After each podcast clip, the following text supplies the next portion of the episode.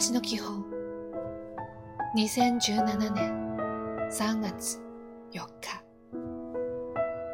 おはよう。どんなことにもその先には弱く傷つきやすい生身の人がいることを忘れてはいけません。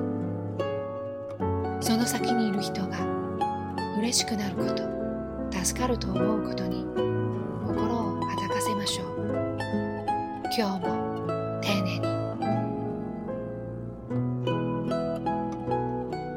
こんにちは。物道具雑貨洋服などどんなものでも自分の大切な友達だと思って接しましょう。好かれるためにどうしたらよいか考えましょう。いい一日を。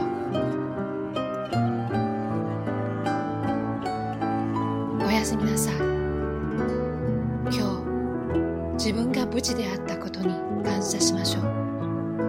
無事であることは誰かがあなたを助けてくれた証拠です。